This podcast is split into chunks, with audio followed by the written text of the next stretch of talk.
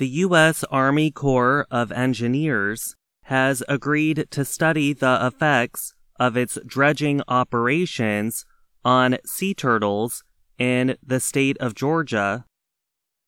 Dredging is the process of removing sand from waterways. The agency announced its decision Friday. Shortly after, local nonprofit group 100 Miles withdrew its legal action aimed at stopping dredging. The Corps has now committed to what we've asked for to go back and review the science, Catherine Ridley, a vice president of the group, said Monday. She said the science shows that seasonal dredging puts sea turtles at risk. And she said it threatens many years of progress in environmental protection in Georgia. The now withdrawn legal action began in December of 2022.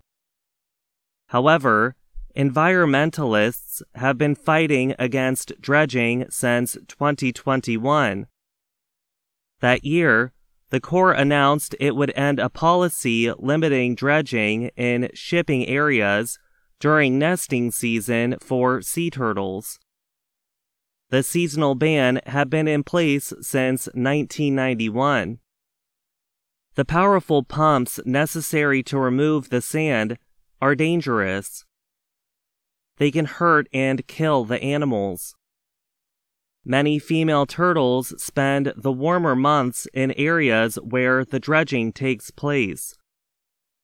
So, the 1991 order ended dredging during those months. Conservationists credit that policy with helping the sea turtle population to recover and grow its numbers. The U.S. Army Corps of Engineers is responsible for keeping shipping waterways clear. It said in a statement that a fuller study will ensure the public, government, and all interested who are involved in the examination. It also said investigators will look at all possible effects of dredging on humans and nature.